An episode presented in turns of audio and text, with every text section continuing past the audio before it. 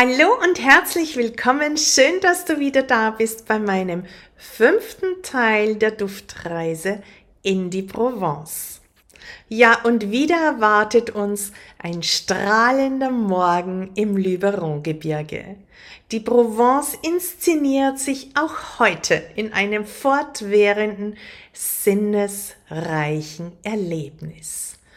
Hören, riechen, schmecken und sehen. Der Muscatella-Salbe präsentiert sich in wunderschönen Blütenfarben von einem zarten Rosa über Lila bis Magenta und Violett.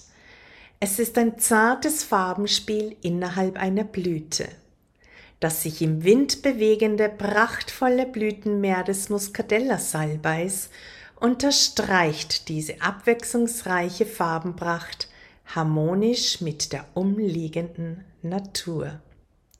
Es ist ein hübscher, ein bildhübscher Anblick in dieser grünen Landschaft der Berge mit diesem zartrosa blühenden Feld in den sonnigen Morgenstunden. Bienen, Schmetterlinge und andere Insekten tummeln sich von Blüte zu Blüte und saugen den süßen Nektar aus den wunderschönen Lippenblüten auf. Auch wir nehmen den feinen süßlichen Duft wahr, der sich durch die Sonnenstrahlen fein auszubreiten scheint. Es ist ein morgendliches Dufterlebnis, welches sich hier für uns wieder einmal wundervoll präsentiert. Der Muscatella Salbei ist reif für die Ernte. Michel, einer der Farmer, den wir heute treffen, erzählt uns inbrünstig vom Lieblings seiner Pflanzen. Er baut 90 Prozent des Muscatella-Salbeis zur Gewinnung des sehr geschätzten ätherischen Öles an. Bio versteht sich von selbst, wie er meint. Er ist überzeugt, dass diese neue Einstellung der jungen Generation von Farmern hierzulande zukunftsweisend ist. Es darf ein Miteinander der Menschen mit der Natur sein. Die Kooperation der Bauern sei ebenso einzigartig hier und von sehr großem Wert, da ein kleiner Bauer in dieser abgelegenen Gegend ansonsten kaum von seiner Landwirtschaft leben könne. Neben Einkorn, Lavendel und Lavandin bauen die Landwirte hier auch gerne Muscatella-Salbe ein. Der größte Teil der Ernte wird als ätherisches Öl in der Wasserdampfdestillation weiterverarbeitet. Das ätherische Öl des Muscatella-Salbeis ist bekannt für eine entspannende Wirkung. Im deutschsprachigen Raum gilt es als ein wertvoller Helfer in der Geburtshilfe. Michel erzählt uns, dass vor allem Menschen mit stressbedingten Erkrankungen sich Produkte mit Muscatella-Salbei in den hiesigen Läden kaufen. Das gewonnene ätherische Öl vom Muscatella-Salbei wird hier meist von den Bauern direkt in der Kooperation vermarktet. Es wird jedoch auch in verschiedenen Naturkosmetikartikeln weiterverarbeitet und dann zum Verkauf angeboten. Dazu gibt es viele traditionelle Rezepte in Familien, die ihr Know-how von Generation zu Generation weitergeben. Er erzählt uns von seiner Großmutter, die in der Vergangenheit Muscatella-Salbe-Blüten als Mazerat in Mandelöl angesetzt hat. Dieses wurde von Schwangeren für Bauch- und auch der Dammmassage vor der Geburt eingesetzt, um eben das Bindegewebe geschmeidig zu machen. Was schätzen die Franzosen so sehr am Muscatella-Salbei? Michel erzählt, dass der Muscatella-Salbei hierzulande aufgrund seiner Süße und des Duftes regional in der Aromaküche sehr beliebt ist. In etwa 10% seiner eigenen Ernte widmet seine Familie zur Produktion von Konfitüren und Gelees. Die Franzosen in dieser Region schätzen die schmackhaften Blüten auch in Cocktails und sommerlichen Eistee-Variationen. Die dekorative Blüte des Lippenblütengewächses fasziniert auch manchen Gourmetkoch, weiß Michel. Er empfiehlt uns sein persönliches kulinarisches Highlight. Es sind regionale Mandelvariationen mit Muscatella-Salbei-Gelee. Michel zwickt sich eine Blüte vom Feld und bläst leicht hinein, um eventuell Insekten aus dieser Blüte herauszulocken. Und schwupp ist sie weg, verschwunden in seinem Mund.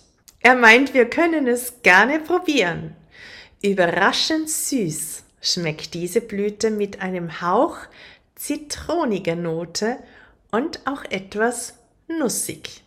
Michel erklärt, dass dieser besondere Geschmack früher hier auch in der Weinherstellung verwendet wurde.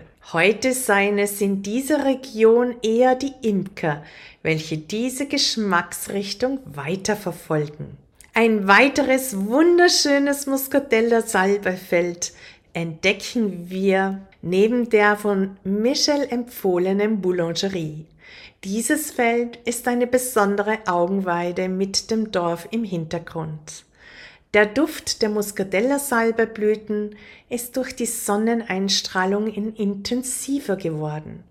Die Insekten liefern zudem ein akustisches Konzert in der Stille der Natur.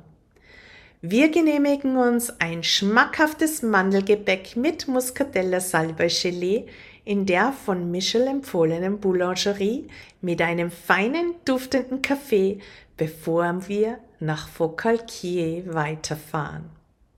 Faucalquier ist ein wunderschönes kleines Städtchen mit einem der ersten Franziskanerkloster der Provence.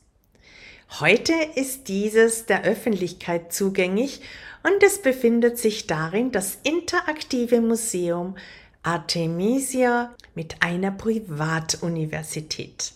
Wir schlendern durch die Gärten des Klosters und gelangen über den Kreuzgang in einen wunderschönen alten Hörsaal. In der UESS dreht sich alles um aromatische und kosmetische Pflanzen. Hattest du schon einmal den Wunsch, an einem besonderen Duftworkshop teilzunehmen? Hier ist genau der richtige Platz.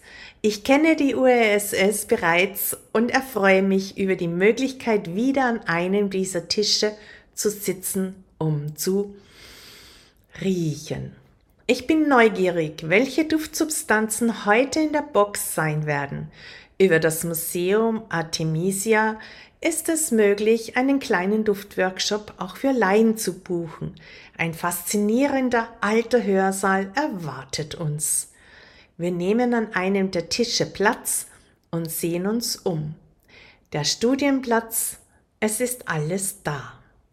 Duftessenzen in der Box, Duftstreifen, Pipetten und alles, was gebraucht wird, um optimal riechen zu können. Ein kleiner, feiner Studienplatz. Eine sehr witzige Parfümerin hält den Duftworkshop ab. Sie erzählt mit viel Freude über den Geruch und erklärt das olfaktorische System. Sie erwähnt die Geschichte des Parfums im Altertum wie auch in Frankreich. Sie widmet sich der rohen Pflanzenstoffe und der Entstehung des Duftes.